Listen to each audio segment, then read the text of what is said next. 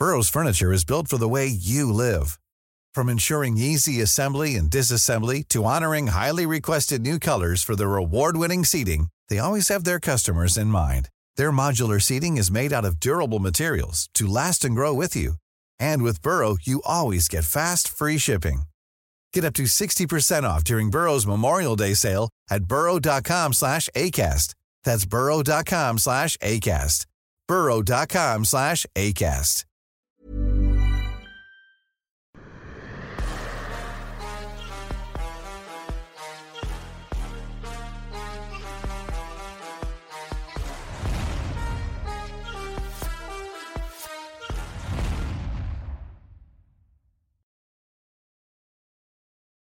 Bien, bonjour à toutes et à tous, bienvenue dans King and the G, nouvelle émission.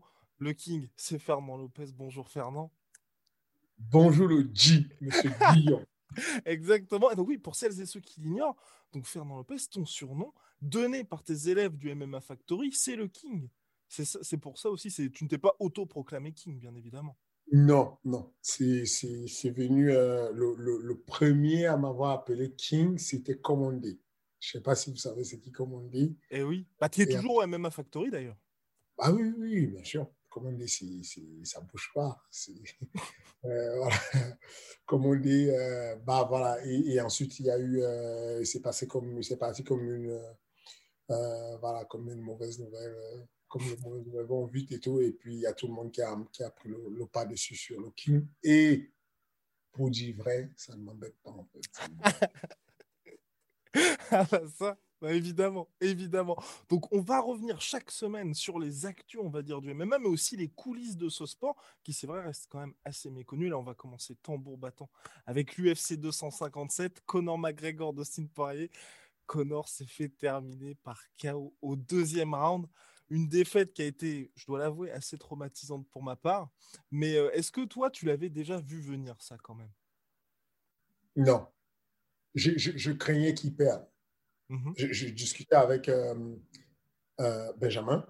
Euh, Benjamin Sarfati, le président de MMA Factory, et il me dit la côte, elle est monstrueuse sur, sur Poirier. Est-ce que tu penses que je parie? Tu vois, on, voilà. Et je lui dis, franchement, ça vaut le coup. Moi, je, je, je, l'ai marqué en écrit, moi, je pense que c'est du 50-50 mhm. sur ce combat.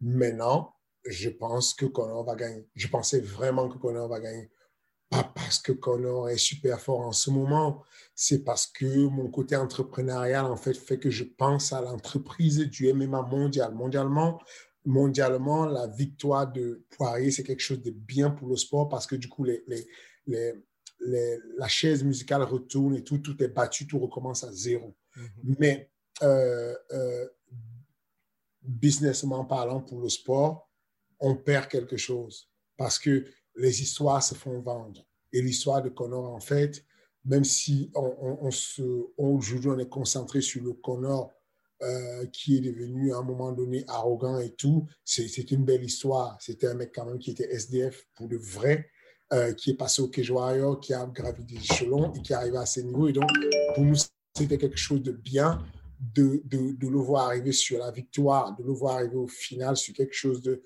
Ça aurait été une belle victoire. Et donc, euh, oui, grosse déception, euh, grosse déception pour moi, euh, même si je suis vraiment content pour Poirier, et c'est très sincèrement, sportivement, Poirier, il n'y a personne qui a charbonné comme lui. D'ailleurs, j'ai envie de dire, c'est probablement le combat de Poirier le plus facile sur, les, six derniers combats. Il a fait des guerres mondiales, des guerres nucléaires, et là, il affronte le mec qui est censé lui poser plus de problèmes, et bim, la stratégie gagne. Et c'est là où je, je, je je kiffe aussi ce game. Parce que moi, je suis un master, moi, je suis sur la stratégie. J'adore la stratégie. Je suis convaincu que de la même manière qu'on dit que la, le timing bat la vitesse, de la même manière qu'on dit que la euh, précision bat la, puissance. Précision bat la, la, voilà, la, puissance. Bah, de la même manière, je pense que la stratégie bat les mecs forts de manière générale. Et, et, et, et, là, pour le coup, il a exécuté à la perfection. Il y a eu une interview de Conor où Conor dit il parle de Thiago Alves. Je ne sais pas si vous vous rappelez ce que c'est Thiago Alves. Thiago Alves, qui était un combattant de, de, de, l'UFC, qui, qui, était, que j'adorais d'ailleurs. parce Très grand combattant. Voilà, un très grand combattant. Un mot était venu de l'enfer avec, euh, avec des low kicks dévastateurs. Ensuite, il s'est fait opérer du cerveau à un moment donné de la tête. Et puis, il n'est plus jamais revenu le même. Il est aujourd'hui entraîneur à, à la tête. Et donc, ce mec-là, dès le premier low kick de Poirier, il a dit, c'est bien, ça c'était un beau low kick. Un low low kick, le, low, kick, voilà, du bas. Et, et, et, quand on dit dans ma tête, j'ai entendu la voix de Poirier, je me suis dit, oh le bâtard, ils vont me niquer ce soir. Parce qu'effectivement, il a senti une douleur qu'il n'avait pas prévue sur le. Mm-hmm. Et, et, le game plan était exécuté à la merveille. Et non, non, je. voilà, c'est toute. Euh, c'est une bibliothèque qui s'écroule. Une bibliothèque pour nous, c'est que pour ceux qui ne savent pas, qui ne se rendent pas compte de ce qui se passe, c'est qu'il y a un changement là qui va bouleverser l'histoire du MMA. C'est que euh, Connor, même s'il recombat, même s'il revient, ne sera plus jamais le même. Il va, il est en chute quand même. Il, ne sera plus le même. Son, son, écho ne sera plus la même. Il y aura d'autres personnes qui vont prendre la place. Il y aura des nouvelles personnes qui vont percer. Cependant, on a perdu un mec qui a amené le sport où le sport n'avait jamais été amené. Je ne sais pas si tu es au courant, mais là, les scores des PPV sont sortis. Ouais, 1 million, 1 million, c'est 1 million 2 aux États-Unis et 400 000 à l'international. Voilà, 1 million Deuxième plus grosse performance de tout. Ok. Ça, ça reste toujours en dessous du 2.4 contre qu'on a déjà eu contre Habib euh, sur l'UFC 229. C'est vous dire le niveau démentiel et sur les cinq meilleurs PPV mondiaux qu'on a y a participé. Donc, de manière indéniable et tout, on sait que dans l'entrepreneuriat du sport de combat, dorénavant, on a perdu un leader qui, malgré ses frasques, nous a mené quand même sur une direction où on se faisait connaître. Il y avait de l'expansion, on se faisait connaître. Donc, voilà, j'ai à la fois le plaisir de savoir que les cartes sont rebattues, euh, que les choses avancent, que les choses changent, j'ai la douleur de savoir qu'il y a un game changer qui vient de tomber. Et est-ce que tu penses, toi, bah, bien évidemment, en tant que head coach, quand tu vois ce qui s'est passé pour Connor, que un, il va pouvoir faire les ajustements, deux, mine de rien, tu vois, il y a peut-être ce côté tout s'effondre, mais d'un point de vue business, la revanche risque d'être énorme quand même aussi. Parce que là, je pense qu'il y a beaucoup qui regardaient pour le retour de Connor. Certes, les gens, tu vois, connaissaient Poirier, mais tu vois, c'est pas non plus un gars qui dépasse son sport. Là, maintenant, il y a l'effet un peu Nate Diaz ou même Habib où les, tout le monde connaît Dustin Poirier. Et quand il y a la revanche, bah là. C'est ça qui est intéressant. Parce que tout vient de basculer. Les gens se disaient pour avoir un très bon pay-per-view et un bon combat, il nous faut Khabib contre Connor. Aujourd'hui, on vient de voir qu'avec le statut, le piédestal qu'a offert Connor à Poirier, Poirier a pris une telle force que son match de revanche devient tellement légitime. On n'a plus besoin d'aller chercher euh, un Diaz, on n'a plus besoin d'aller chercher un Rabib. Juste Poirier, lui, à tout seul, contre Connor, en troisième match, ça peut devenir quelque chose de monstrueux. Euh, c'est une bonne chose. Maintenant, je ne pense pas que Connor va... Il y a, je ne suis pas toujours d'accord avec euh, le boss de l'UFC. Mhm. Dana White. Parce que c'est un mec euh, qui est clivant. Il aime bien, euh, il est polarisant. Mhm. Il aime bien faire des punchlines qui choquent le monde. C'est le fond de commerce. Cependant, des fois, il a des, des, choses que moi je trouve clairvoyantes. Il a dit quelque chose qui est simple, qui est une phrase bateau que tout le monde peut dire, mais quand on ne, on ne pense pas jusqu'à quel point c'est dur, c'est difficile. Il a dit, quand tu arrives à Abu Dhabi, avec le niveau, la qualité du bateau qui est arrivé. 95 euh, euh, mètres. 95 mètres le Quand tu arrives avec un bateau de 95 mètres à Abu Dhabi et que tu te déplaces avec ta famille dans ton avion privé et que tu arrives à l'hôtel avec une, euh, une, Rolls-Royce. Une, Rolls-Royce fantôme. Enfin, sincèrement, c'est très compliqué de se concentrer, d'être méchant et d'être dur dans, dans, dans l'octogone. Tu deviens peaceful, tu deviens gentil, tu deviens correct. Moi, j'apprécie beaucoup le Connor qui est devenu poli, humble. Moi, perso, j'aime beaucoup. Je ne pense pas que ça enlève la rage qu'on peut avoir. OK, je pense qu'on peut, il y a, quelques combattants qui le font. Je, sais que les gens se méprennent sur bon gamin Cyril Gann parce qu'il est gentil. C'est un vrai méchant dans l'octogone. Quand il, va, quand il va déclencher les guerres, on va se rendre compte qu'il est vraiment méchant. Maintenant, euh, Connor peut être capable de faire des grosses guerres sans être méchant, sans être euh, insultant. Donc, moi, je respecte ce Connor qui est devenu conciliant, qui, qui a pensé au business et qui dit une phrase simple en disant Là, une semaine, il vous aime, l'autre semaine, il vous déteste. Tout ce que vous devez faire. C'est sûr que vous êtes payé chaque semaine. Parce qu'il a compris le game et qu'il comprend que de toutes les façons, les fans, c'est très volatile, c'est très ondoyant, versatile, et qui sait que la seule chose qui dure, qui est pérenne, ah, c'est ton chèque que tu prends, qui est sûr, qui est garanti. Les fans, ce n'est pas garanti. Mais encore une fois de plus, je ne pense pas qu'on peut avoir autant de confort et avoir la gnaque. Hmm. La grinta, le truc été, les Italiens disent la grinta. Il est très difficile d'avoir la grinta quand tu es aussi confortable. Je ne suis pas du tout confortable, moi, à mon petit niveau. Mais je te promets, quand je vais m'entraîner là actuellement, aller faire du sport, mais je, je suis en galère. C'est-à-dire que je, je paye correctement un coach pour qu'il puisse me coacher parce que tout seul, je n'arrive pas à me motiver. Parce que j'ai un bon canapé, j'ai une bonne télé, j'ai un bon ordinateur, je travaille bien de mon ordinateur. Et pourquoi veux-tu que j'aille me casser la tête juste Voilà. Donc, c'est très laborieux pour moi à mon petit niveau. J'imagine l'échelle de Connor. Enfin, le mec, il est débordé de business, quoi. Est-ce qu'il n'est pas plus intéressant de savoir que tu vas aller faire une réunion où tu vas signer un deal de malade en whisky, tu vas signer avec une TV, tu vas signer un machin, que d'aller à la salle d'entraînement? C'est laborieux. Donc, du coup, oui, je pense que euh, c'est très, ça va être laborieux pour lui de revenir au top niveau. Mais s'il nous offre encore quelques combats, moi, je suis prenant. Ah, mais, mais ouais, mais toi, en tant que, bah, aussi ce côté, tu vois, directeur euh, sportif d'une ligue de MMA, tu as aussi ce côté, bah, justement, gestion de carrière avec le Management Factory. Comment tu fais, bah, on va dire, avec les, avec les athlètes potentiels, où tu vas leur, tu pourrais, toi, dire à un athlète, bon, écoute, tu as fait 100 millions sur ton dernier combat, maintenant il faut partir, alors que tu as les précédents. Tu vois, Manny Pacquiao, Canelo Alvarez, Floyd Mayweather, ils sont tous plus riches que Conor McGregor. Et même, si je te l'accorde, c'est de la boxe anglaise, bah, ils continuent, tu vois, d'être toujours au top niveau, malgré les années. Absolument. Euh, moi, je, moi, je suis complètement d'accord avec toi. Ce que je te dis, c'est que qu'il continue de boxer, ça me fera plaisir. Ah oui. Euh, si un de mes athlètes devient euh, milliardaire, tant mieux, je suis content pour lui, je le lui souhaite. Mais tant que sa santé n'est pas en danger, ah. il continue à, combattre, il n'y a pas de souci. Même avec tous les bons coachs du monde, mhm. quand tu es archi confortable et que tu sais qu'une réunion te vaut Euh, euh, une réunion te vaut, je sais pas moi, une rentrée d'argent de, de 10 millions pour une réunion que tu vas faire et que tu vas assister. Le sponsor, il va te claquer 10 millions. c'est difficile vraiment d'aller prendre des coups et d'aller donner des coups. Quoi. tu t'es dit, oui, dans le pire des cas, OK, on va faire un million de PPV. Si on me donne un point sur chaque million, je fais combien? Bon, ça va. ça ne change pas trop ma vie. C'est ce que j'essaie de te dire. Et, du coup, ça change.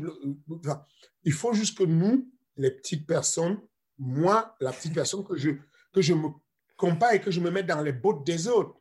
Moi, j'ai commencé à faire des, cours particuliers à 70 euros de l'heure. Ensuite, parce que j'étais débordé des clients, je les ai mis à, à 150 euros de l'heure. Mais même à 150 euros de l'heure, je trouve ça relou d'aller faire les cours particuliers. Je n'aime plus faire les cours particuliers. Et pourtant, je prends un, terrible plaisir à coacher mes élèves qui sont euh, bien placés gratuitement. Euh, au moment où je les entraîne, tu vois, je prends du plaisir à aller donner un cours collectif euh, gratuitement que d'aller me faire chier à donner un cours particulier à 150 euros, à 200 euros de l'heure. Je réchigne je, je, parce que je me dis l'heure où je vais prendre mes, mes, 150 ou, ou, 200 euros de l'heure, bah, ce qui va se passer, c'est que c'est une heure où je pourrais être sur mon ordinateur et je pourrais valider un partenariat, un deal, quelque chose qui pourrait m'apporter un peu plus.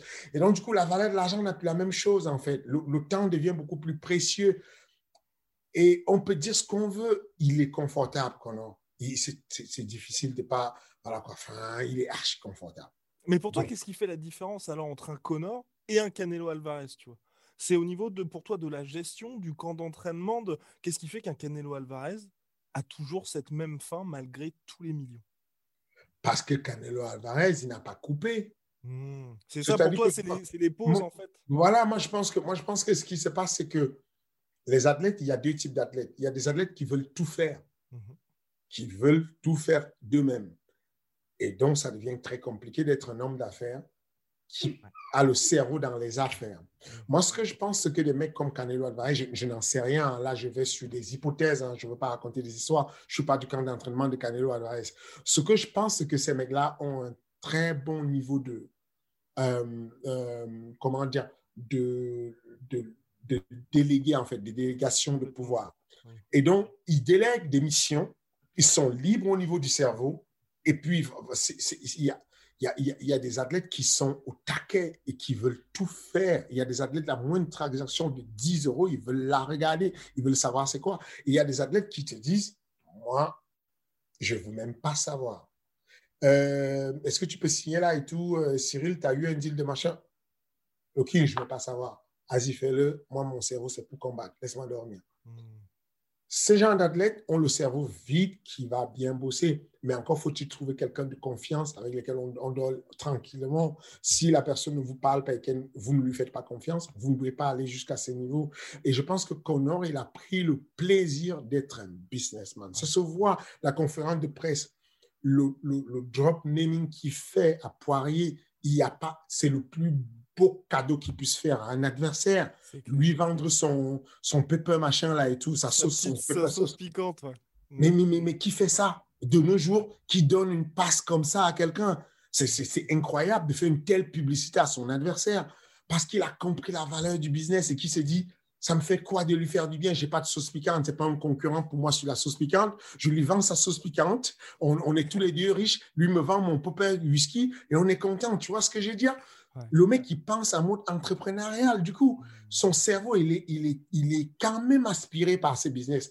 Et, et, et les gens ne se rendent pas compte. Les gens parlent du sport des fois comme une passion et ne, ne savent pas qu'on peut être passionné de l'entrepreneuriat. Mhm. Il y a des gens qui sont passionnés de l'entrepreneuriat. Euh, euh, euh, je, je, pense que tu en fais partie. Oui, sont passionnés de Moi, j'en fais partie. Si, aujourd'hui on est assis, toi et moi là, c'est parce qu'on est passionné de l'entrepreneuriat et qu'on entreprend un, nouveau petit projet mhm. euh, qui pourrait prendre forme sur, quelque chose de, de, correct. Voilà. Et donc, je pense que la passion fait que sa passion du MMA, elle est aspirée par la passion du business et qui ne sera plus jamais comme il a été pointu, pointu.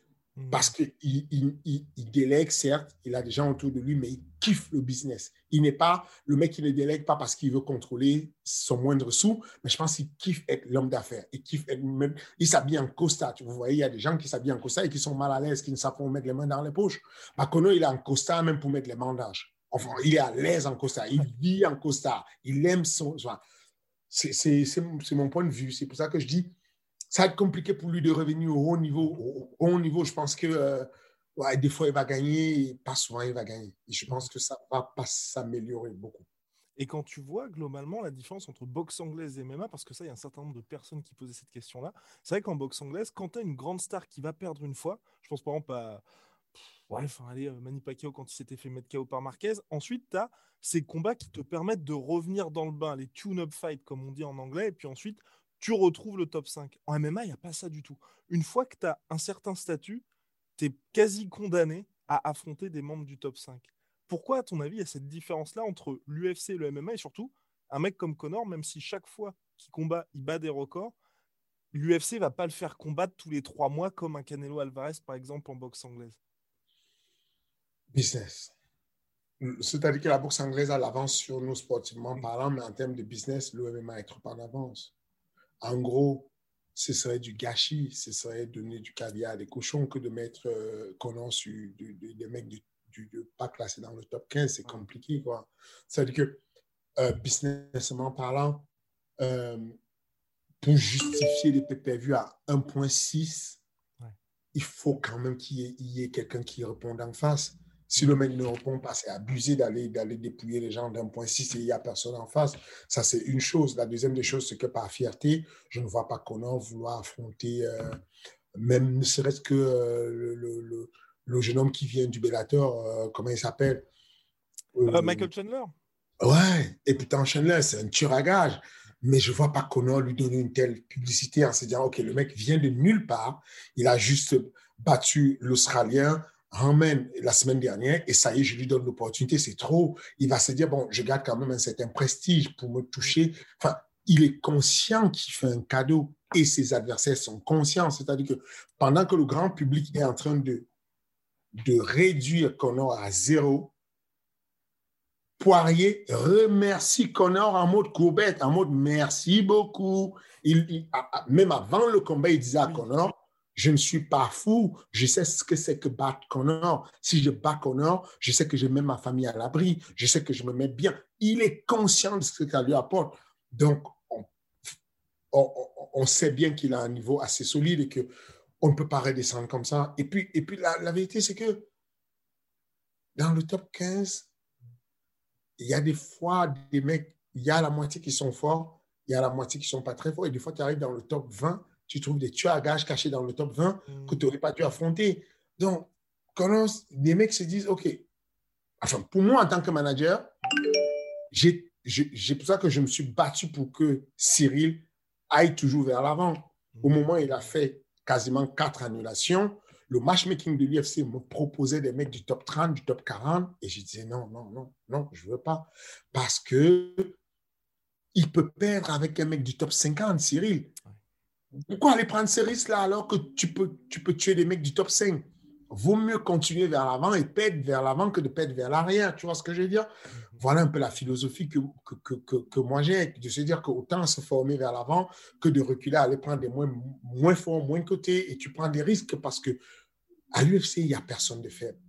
J'exagère un peu, mais l'UFC, c'est l'UFC. Quand tu y vas, il y a des tueurs à gages. Et pour peu que ce ne soit pas le bon jour pour toi, euh, ça peut mal se passer. Tu vois, le bon jour, ça ne veut pas dire que tu es au top sur tout. C'est une affaire de détail chez, le, chez les hauts niveaux. C'est une affaire d'adaptation proprioceptionnelle. C'est très fin. Pour peu que tu ne sois pas prêt, que tu ne te retrouves pas dans l'espace et dans le temps, attends, à la minute M, tu peux avoir des problèmes et, ça peut chuter trop loin, trop loin. Alors, autant chuter avec un gros nom que de chuter avec un, inconnu, en fait. Moi, c'est mon point de vue. Et voilà. Et avant de parler, bien évidemment, du Common Event, il y a ces fameux donc Lolo Kick qui ont fait toute la différence, qui sont, qui sont quand même un peu, je ne vais pas dire que c'est une nouvelle mode, mais c'est vrai que là, on les voit de plus en plus en MMA. Pour toi, est-ce que c'est vraiment un game changer? Surtout que là, maintenant, avec la plateforme qu'ils ont eu avec ce main event, je pense qu'on risque de les voir un peu partout. Est-ce que pour toi, c'est vraiment quelque chose de, qui a un peu révolutionné, on va dire, le monde du MMA Révolutionner, non, mais c'est encore l'un des outils qui arrive. C'est ça qui est bien avec le MMA, ça ne s'arrête jamais. Tu peux penser que tu maîtrises le MMA, mais il n'y a pas une fin, il n'y a pas un, nombre de katas. Et puis quand tu as vu tous les katas, et puis en taekwondo, on parle de pumse, tu as vu tous les pumse, et puis c'est bon. Non, ce n'est jamais fini. Tu continues à apprendre tout le temps parce qu'on invente, on fabrique les techniques au fur et à mesure du temps, on invente. Et, et, celle-là, euh, ça fait quelques événements déjà que je m'en méfie mm-hmm. parce que ça peut tout changer tu peux être un très bon kicker, tu prends un coup, un low kick bas et c'est fini, ça change tout. C'est toujours le premier kilomètre qui te met en danger et tu as une douleur et puis tu ne peux plus poser ta jambe correctement et c'est foutu. Oui, il y a pas mal de techniques comme ça qui arrivent. Il y a pas mal qui arrivent euh, qui sont des fois compliquées à mettre. Donc, il y a des techniques qui arrivent souvent. Euh, euh, bah, il y a bien quelqu'un qui a déjà fait une banana split ou un twister en soumission en grappling. Mais comme c'est compliqué à mettre, on ne le met pas souvent. Alors que le, calf kick, bah, c'est pas très compliqué. Quoi. Tu, tu, dois taper comme un low kick, mais taper le plus bas possible. c'est à la portée de tout le monde, si tu veux. Et donc, ça fait fureur, c'est dangereux. c'est euh, les mecs mettent toute l'énergie dessus et, et, ça marche. Et ça marche, il faut croire que ça marche. Voilà, je, je, je, je ne pense pas que ça révolutionne. Je pense juste que dorénavant, le transfert de poids va changer. Mhm. Pour que le, le, le, low kick bas marche, il faut que je mette je transfère mon poids sur la jambe avant. Dorénavant, je pense que les gens qui vont boxer contre ceux qui peuvent mettre les low kicks sur la jambe avant, on va leur demander juste de transférer un peu le poids sur la jambe arrière de façon à lever la jambe pour qu'elle puisse, le low kick puisse passer gentiment en dessous. Parce que si ta jambe est fixée au sol, tu auras mal. Hmm. Donc voilà, en tout cas, affaire à suivre pour ça. Et donc Michael Chandler, tu en parlais un peu, donc ancien champion du Bellator, qui arrivait contre Dan Hooker, c'était pas un cadeau pour lui. Finalement, il imposé par KO au premier round. Est-ce que là aussi, toi, tu étais surpris ou tu l'avais vu un petit peu venir?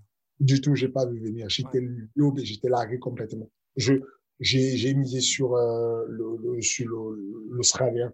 Et euh, bah, pareil, ça fait plaisir. Ça fait plaisir. Je, me suis complètement loupé sur cet événement. J'ai complètement, voilà quoi.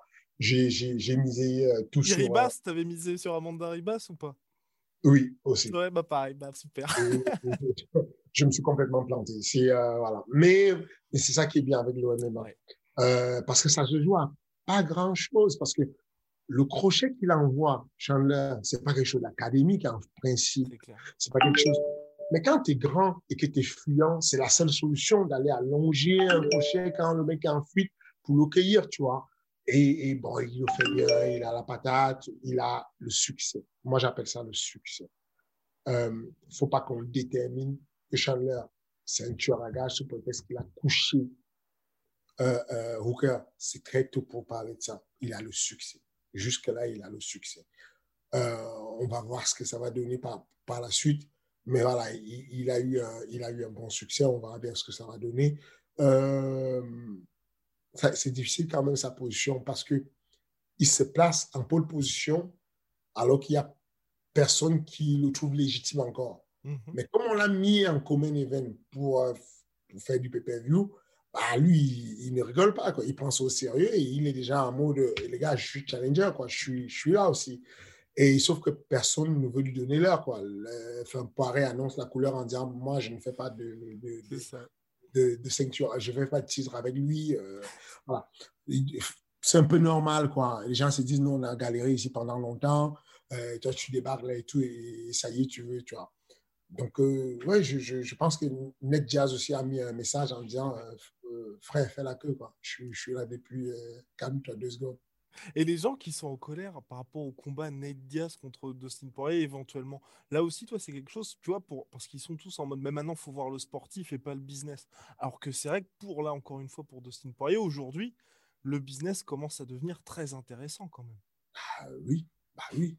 C'est je pense que le, grand public a un souci avec, euh, un, problème de conflit avec l'évolution de, notre sport. Notre sport est un sport business.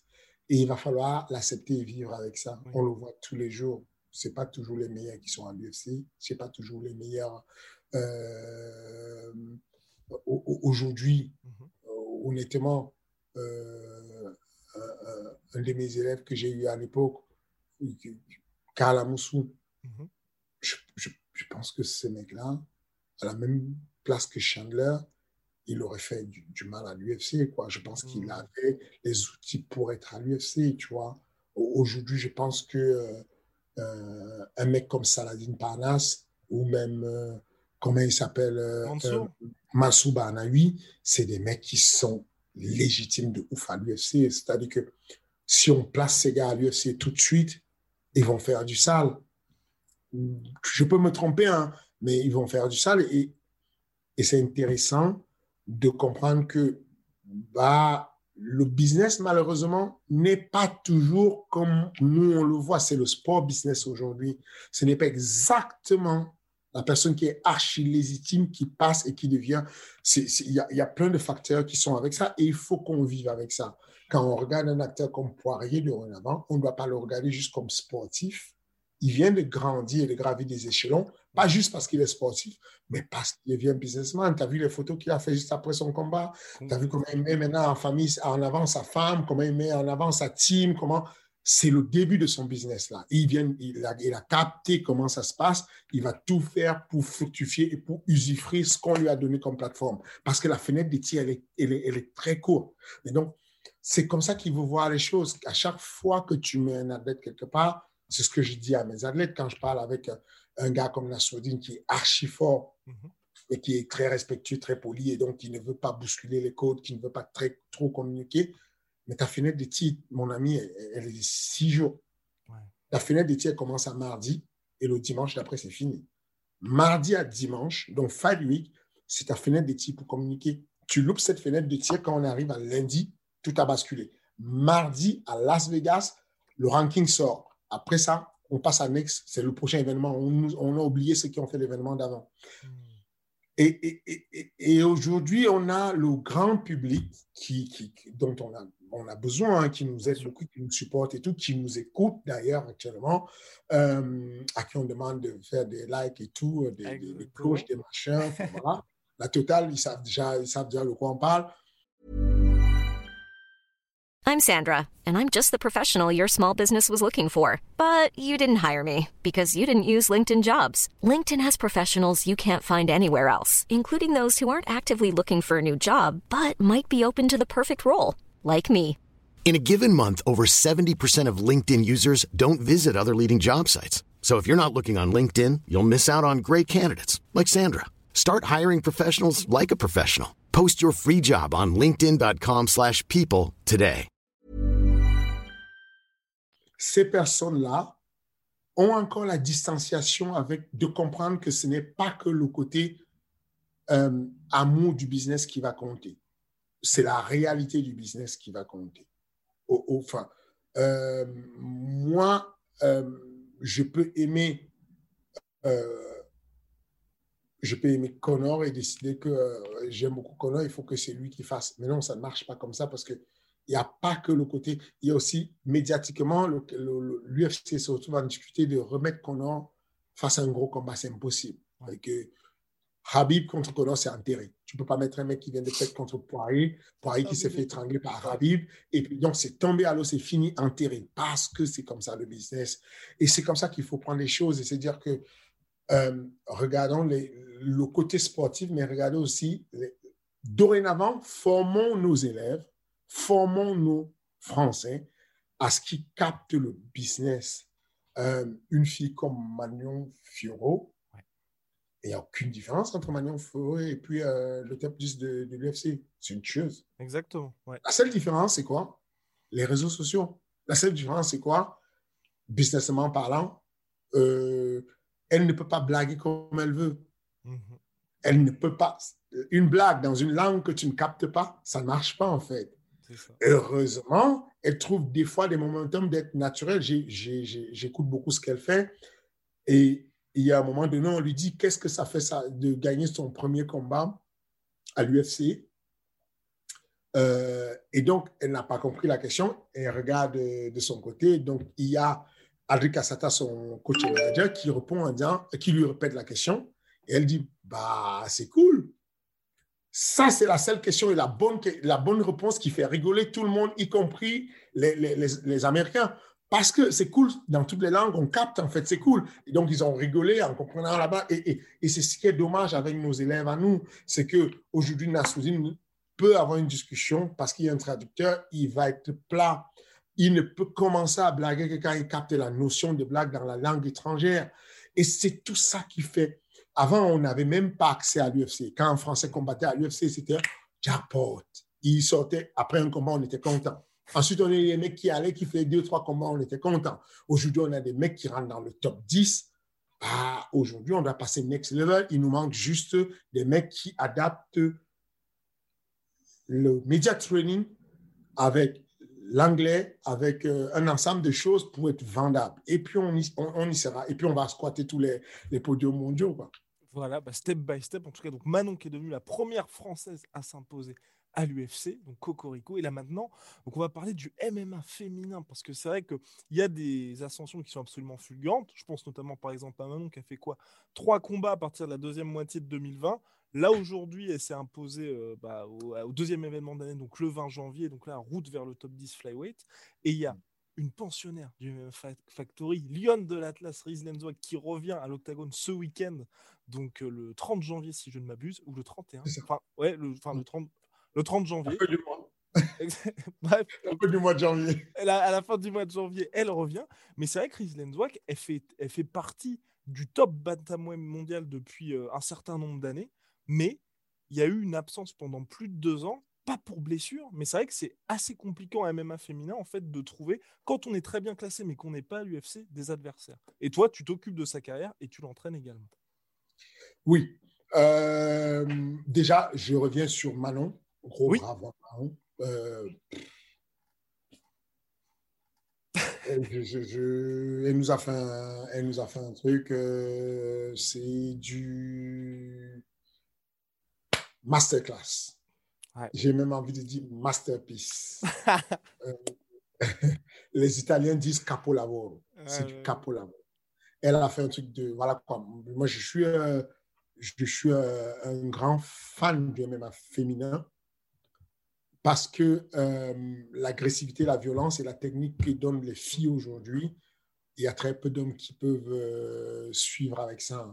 On, on- peut être misogyne, on peut raconter ce qu'on veut, mais quand on a le sens de l'observation, euh, c'est quelque chose. Manon Fioro, ce qu'elle a fait, c'est, euh, pour, dire la vérité, moi, je parle à bâton rompu, moi, je n'ai pas de problème à parler de ça, mais Manon, c'est l'un des regrets que j'ai sur le, sur le management, notamment, parce que, parce que je m'entends bien avec Aldrig et parce que j'étais j'étais en très bon pourparlers avec elle pour le management et, et ça s'est joué à pas grand-chose. Hmm. Euh, et, et- et finalement, il- ça s'est joué à pas grand-chose, mais je suis tellement content qu'elle ait gagné. Je suis tellement content qu'elle avance pour, pour le MMA euh, français.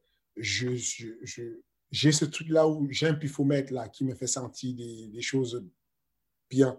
Et je sentais que cette petite, avec son combat en Afrique du Sud et tout, elle avait quelque chose de, particulier, tu vois, de, de, la gauloise qui ne lâche rien, tu vois. Tu, voilà quoi, sur. tu as déjà écouté le, tennis et tout, quand ça joue, ça fait hash, hash. Bah, tu as ce truc-là que tu ressens, quoi. Et et, euh, et j'ai retrouvé ça dans l'octogone de, de l'UFC et tu sais qu'elle n'est pas loin. C'est-à-dire que C'est clair. y a, y a- il y a- attention, dans la karaté, il y a, y a quelques noms qui, qui sont assez, euh, qui sont assez gênantes et tout, sur les, sur les qui peuvent embêter, mais cependant, elle n'est pas loin. Elle n'est pas loin de, de, de, de, de ce qui s'est fait de bon. Tu vois, j'ai vu Calderwood qui a fait quelque chose de bien aussi. Euh, ça peut être, ça peut être ouais, Calderwood de Syndicate aux États-Unis, elle est pas mal, elle, elle- elle est bien coachée. Est- et, euh, Oui, mais déjà, en voyant ça, tu te dis c'est possible. Tu vois, il y a eu le combat Ah, Jessica et Calderwood. Voilà, tu vois que c'est possible. C'est-à-dire que quand tu vois le classement de Calderwood, tu vois combien de temps elle fait ça. Elle est coachée par son mari aussi, comme, euh, comme euh, Aldric et, et- et Manon, et, ils s'en sortent bien. Et non, je trouve que euh, Aldric, il a fait un boulot de ouf. Euh, c'est quoi euh, euh, Nice Squad, c'est ça? Euh, Boxing Squad. Boxing Squad de Nice, voilà, c'est voilà, franchement chapeau. Grosse team, euh, très bon boulot, rien à dire. Et, euh, et, et- et donc, voilà, moi, elle m'a fait un masterpiece sur la manière de, de combattre, sur tout ce qu'elle a fait. Ensuite, euh, tu as parlé de Rislaine. Rislaine, euh, comme on dit, le MMA se joue à des détails incroyables, en fait. Combat de l'année qu'elle nous fait en C'est- 2018 à l'UFC. Combat de l'année en Afrique du Sud, euh, sur l'UFC, euh, combat que tout le monde attendait. Euh, je peux le dire aujourd'hui de manière confortable que euh, le matchmaking de l'UFC attendait cette victoire pour passer Risley à l'UFC. C'était quelque chose de, certain. Et puis ensuite, pas de souci, il patiente. Et ensuite, il y a Ares. Et, et ensuite, après Ares, Risley est censé passer à l'UFC. Ensuite, l'humilité, l'humilité vient changer le, le circuit de la carrière de Risley. Ouais. Boum, elle ne peut pas combattre. L'événement s'arrête juste sur son combat. Et ensuite, le désert. Et donc, euh, euh, on peut dire ce qu'on veut. euh, J'ai entraîné beaucoup de gens dans ma vie. Je connais beaucoup. Il y a très peu de personnes, hommes et femmes, capables de restituer dans l'octogone ce qu'on a vu en salle. Les coachs comprendront ce que je veux dire. Vous entraînez les gens au coup de genou, au back-fist, au coup de pied retourné, au coup de à toutes les techniques possibles, au pédalo, le double coup de genou sauté. Le jour du combat, les gens arrivent, ils se posent en anglaise, ils envoient des papins, ils gagnent le combat. parce qu'ils ont l'appréhension de donner tout. Rislen, en un combat, donne tout. Voilà une fille qui est au haut niveau en judo pendant une dizaine d'années et qui arrive place des high kicks, des middle, des low kicks, des back face, des coups de coude retournés. Il y a tout, des soumissions, en veux-tu, en voilà, mais il y a eu tout en soumission possible et tout. Et puis, euh, spectaculairement, c'est juste, enfin, l'UFC a kiffé son dernier combat.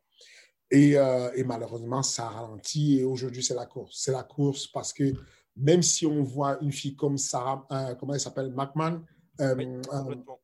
celle qui est la, championne olympique de lutte, qui est, qui est aujourd'hui, qui, a combattu récemment, qui a 40 piges, mhm. même si on sait qu'elle est capable d'être au top niveau, je pense qu'elle est classée cinquième ou quatrième, je ne sais plus, au top niveau euh, à 40 piges. Elle n'est plus super jeune, elle a 33 ans, et donc du coup, il faut quand même courir. Il faut aller rapidement pour voir si elle peut faire quelque chose euh, euh, avant de se décider de faire un gamin ou de. Voilà, quoi. Donc, euh, grosse attente avec ce week-end-là. Je, je, je, sans vouloir lui mettre aucune pression, j'espère qu'elle ne va pas écouter ce que je dis là. Je ne veux pas qu'elle ait une pression supplémentaire. Mais ce week-end-là est important pour nous, euh, qu'elle ait ramassé cette victoire-là. Et, d'ailleurs, elle a, elle a trois combats bouqués dans la foulée.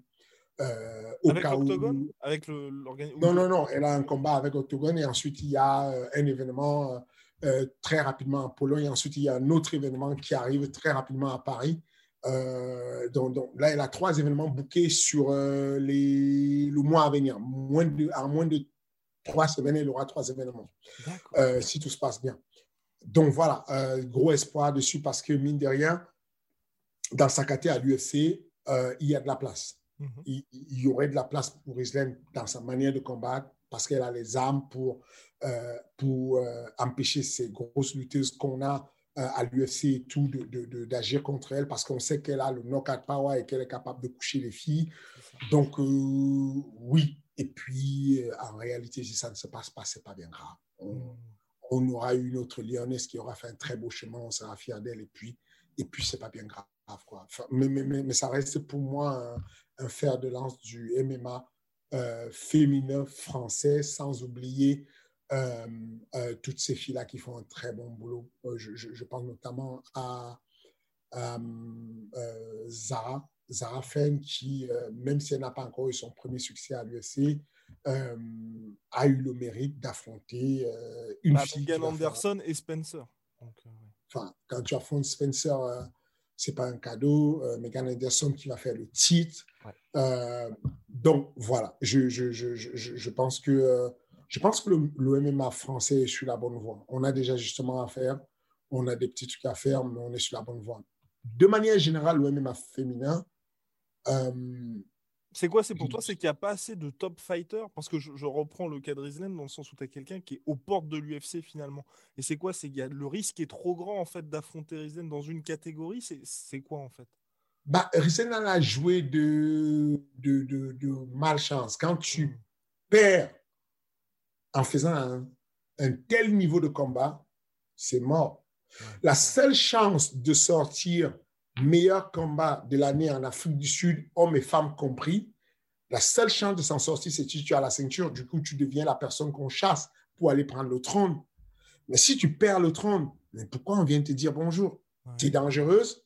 En plus, tu n'as même pas la ceinture. Mais pourquoi je viens de te parler? Enfin, C'est le même cas avec, euh, avec euh, euh, comment dire, avec Cyril si Cyril ne passait pas dans le top 10, mais jamais, on nous régalera encore longtemps. Aujourd'hui, il a une place qui intéresse les gens. Aujourd'hui, le mec est septième, bah, tu as envie de le dégommer. Tu te dis, je le dégomme, je passe sixième. Là, les gens vont le chasser, les gens vont le pourchasser, pendant que lui pourchasse le troisième, le deuxième, le premier.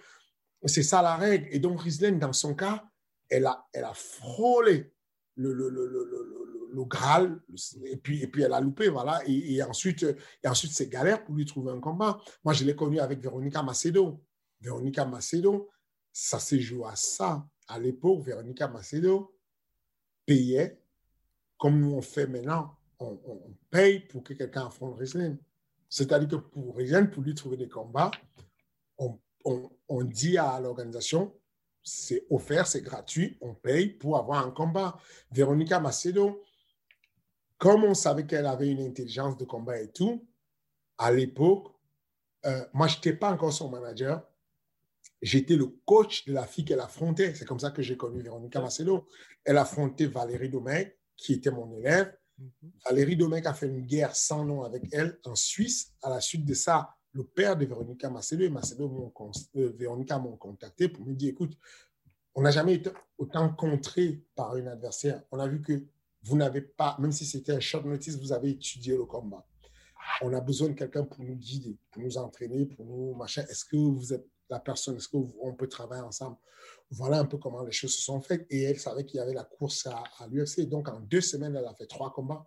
En deux semaines, elle a fait trois combats en payant des filles, en disant à l'organisation, moi, la bourse que vous devez me donner, donnez à la fille, je viens gratuitement, je fais ce que vous voulez. Et puis voilà, c'était un peu cette course-là, parce que tu te dis, bon, pourquoi je vais aller affronter cette fille? Elle n'a pas encore un nom, mais, mais derrière qui, qui tue les gens et tout, pourquoi je vais l'affronter? C'est un peu la même chose pour Esten aujourd'hui, et, euh, et, et, avec un peu de chance, ça va bien se passer. Mais le, le niveau est effectivement très hétérogène sur le très haut niveau. Il y a ça monte très fort et puis ça, ça disparaît. Moi, personnellement, les gens qui ne font pas attention, y compris, j'envoie un message à mes élèves, ceux qui ne font pas attention à ma féminin, vous faites une grosse erreur. Parce que observez bien, prenez le temps d'observer avec de l'intelligence vous allez tellement voir des choses à apprendre. Vous n'allez pas me croire si je vous dis que la personne qui m'a fait comprendre comment coacher un striker contre un lutteur, définitivement, c'était Joanna Jezeski. C'est le, le, jour où j'ai rencontré pour la première fois Joanna Jezeski, elle m'a dit Bonjour coach, euh, très honoré de vous connaître et tout, euh, puisqu'elle était managée par mon ami Thiago. Et donc, euh, moi, je lui dis Bonjour, Joanna, très heureux de te rencontrer parce que tu as révolutionné ma vie. Et elle me dit Comment ça? Je lui dis Attends, je vais te montrer un truc. Je lui montre l'un de mes game plans que j'avais fait à un de mes élèves à l'époque. Et c'était marqué en dessous, en conclusion, en synthèse de mon game plan, après les, les, les bons côtés, les mauvais côtés, j'avais marqué dessus tout ce que je te demande de faire, c'est de faire une Joanna Jezeski et puis tu gagneras. Et, donc, euh, le résumé de ça, c'est quoi? Elle me dit, mais pourquoi? Enfin, elle est choquée. Elle dit, oh, mon nom sur un game plan et tout. Oh, c'est un honneur et tout, nani, nana. Et je lui raconte l'histoire. Je lui dis, ton combat que tu as fait contre Carla Esparza, est-ce que tu sais ce qui est Carla Esparza, Guillaume? Évidemment. Évidemment, c'est l'ancienne championne et qui a battu récemment, bah, récemment euh, Marina Rodriguez, qui a elle-même battu Amanda Ribas championne olympique de lutte quand même. Exactement. Et donc, elle fait sa première, le premier titre. Première championne strawweight, oui, c'est ça. C'est ça. Donc, le, titre que fait Joanna, c'est contre cette fille-là. Et donc, moi, je me dis, bon, euh, comme d'habitude, déplacement, on va, on va recevoir la strikeuse qui va nous mettre de la pression et, rejoindre, elle va raser les murs. J'étais à fond avec elle puisqu'elle était managée par mon pote.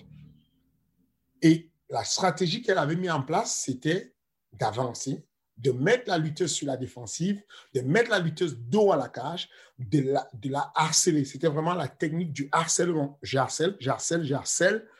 Et je sprawl en offensive. C'était la première fois où je voyais des sprawls en coup de coude. Ça sprawlait, ça frappait pendant le sprawl. Alors qu'il n'y avait pas de moment de repli. Dès que Carla Esparza faisait un pas en arrière pour se reposer, pour reprendre son soupe, elle prenait une mitraille dans la bouche. Et dès qu'elle voulait avancer, sprawl et ça repartait, sprawl et ça repartait. Elle a passé tout son temps à raser le mur et puis fatalement, je crois que c'était au deuxième round, quand, elle, quand Joanna a senti qu'elle était un peu dépassée par les coups, elle lui a mis une rafale et puis l'arbitre a stoppé le combat. C'est à partir de ce moment-là que j'ai décidé définitivement dans ma salle de changer le game et de dire à mes élèves, les, élèves qui étaient des très bons stratèges à l'épaule, je parle de, de, de Arnold je parle de, euh, même de Tonton, je parle de tous ces, toutes ces personnes qui étaient des, Taylor la plus, qui étaient des grands strikers. Quand Taylor affronte euh, le Brésilien en Allemagne à l'UFC, ce que je lui demande, c'est mets-lui la pression, mets le dos au mur, ne le lâche pas. que lui, n'est plus qu'un seul choix. Un seul choix qui s'offre à toi, c'est la lutte. Et du coup, on appelle ça lutte panique, donc shoot panique. Tu ne luttes que parce que tu veux suivre. Tu ne fais plus le choix de faire. Pour bien lutter, il faut une préaction qui va te donner l'opportunité et qui va te permettre de faire l'action de l'amener au sol. Mais quand on te met sous pression et que tu es dos à la cage, tu es en dette d'oxygène, tu es en dette lactique, tu es en panique complète et tu luttes pour survivre. Et là, ta lutte n'est pas efficace parce que c'est une commande qu'on te passe. La personne qui te, qui te tabasse te passe la commande, lutte avec moi. Et quand tu baisses la tête, tu prends un genou, tu baisses la tête, tu prends un uppercut. Et c'est ce que c'est cette fille-là, Joanna Jésus, qui m'a pris ce mouvement-là. Et tous les week-ends, toutes les semaines, j'apprends des choses énormes avec le, MMA féminin parce que techniquement parlant, il y a une certaine finesse. Euh, le sol, par exemple, juste au niveau du sol, est-ce que tu te rends compte que les gens sont encore en train de confondre, de se dire que je peux mettre du sparring homme à une femme et penser que ça fait pareil. Hmm. En grappling, les hommes luttent et font le grappling avec la ceinture scapulaire, les épaules, les bras, la force des bras.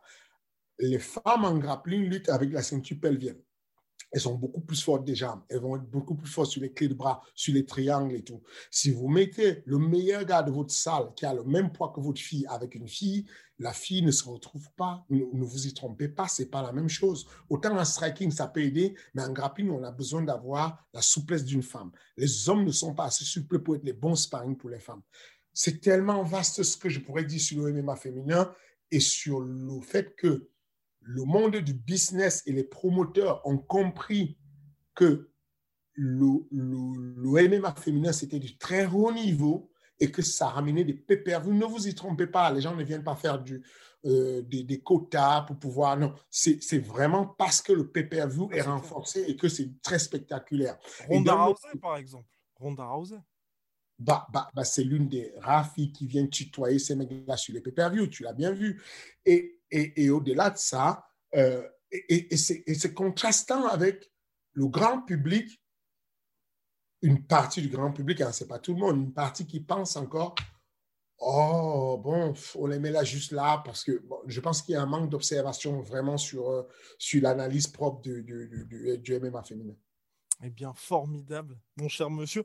On va aller à cette toute dernière partie du podcast, puisque là, on a parlé donc de l'UFC 257, du MMA féminin. Et maintenant, c'est notre cher Russ qui va bien évidemment mettre en exergue, attention, tout, tout ce que tu as apporté dans l'histoire de MMA ce côté un petit peu encyclopédique. Attention, parce que c'est important. C'est important d'être complètement complet et exhaustif là-dessus.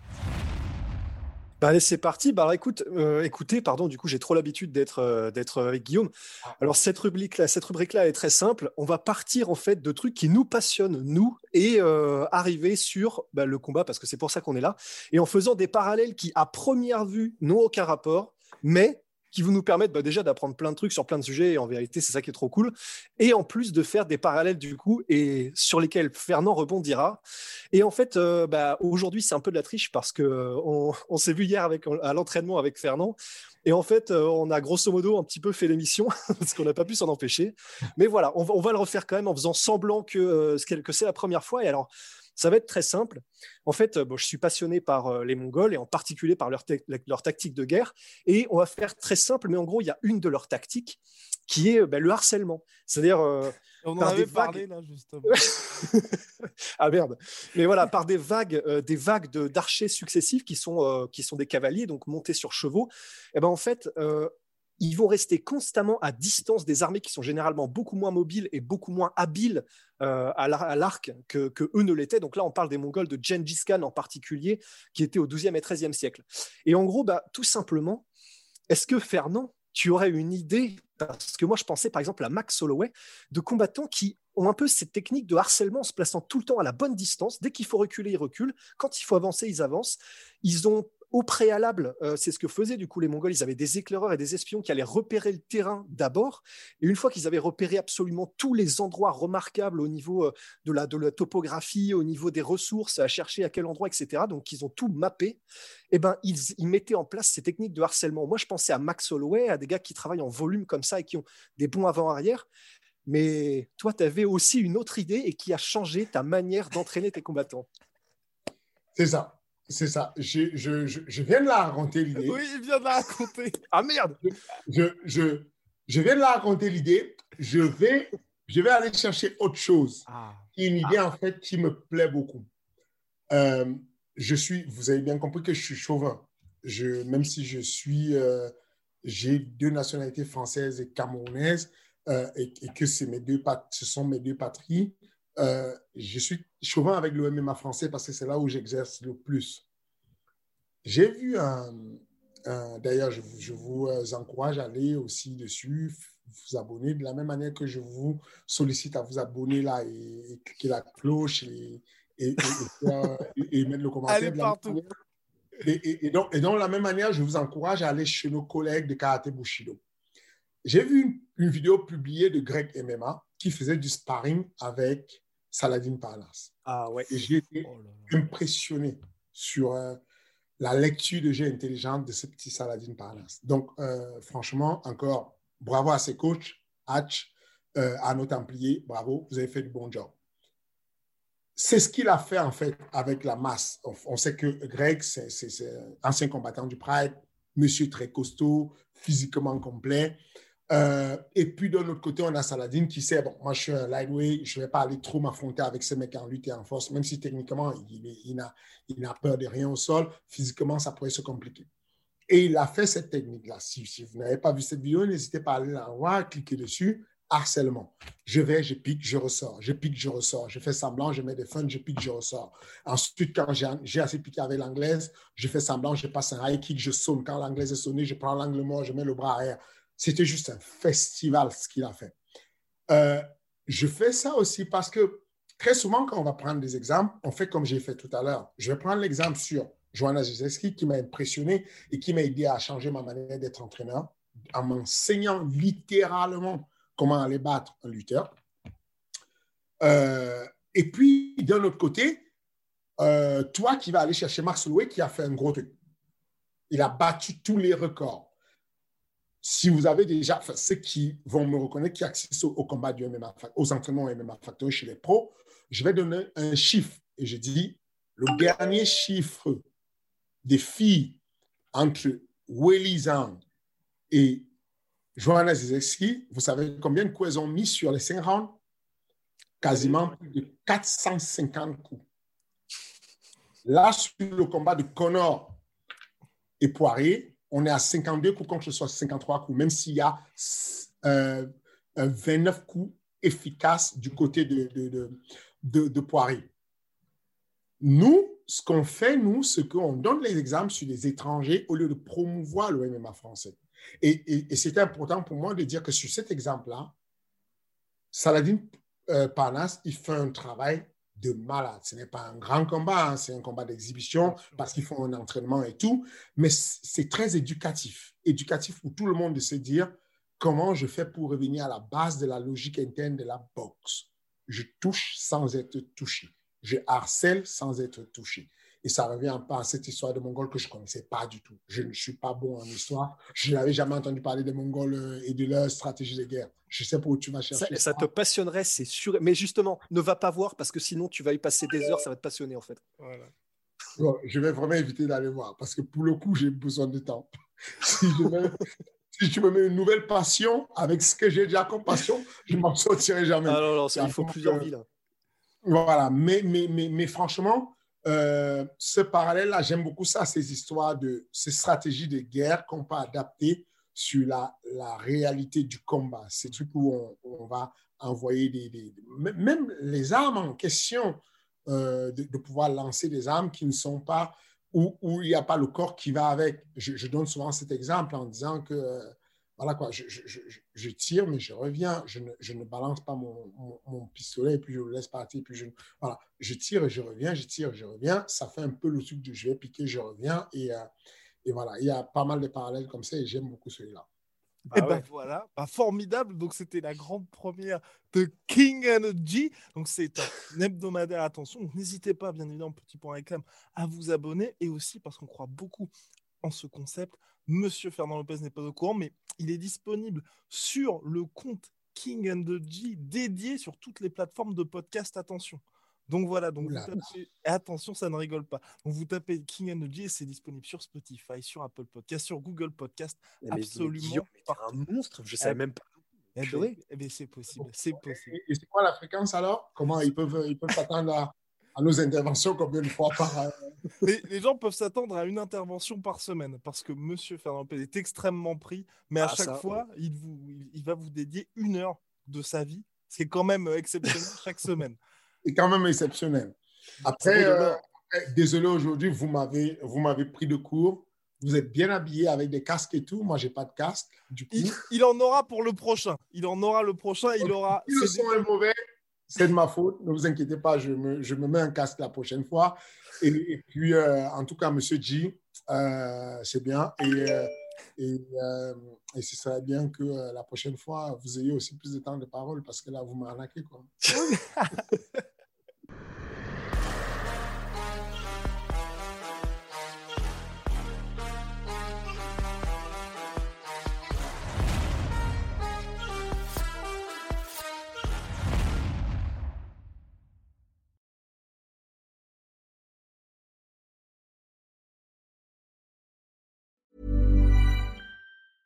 Hey, it's Paige DeSorbo from Giggly Squad. High quality fashion without the price tag. Say hello to Quince.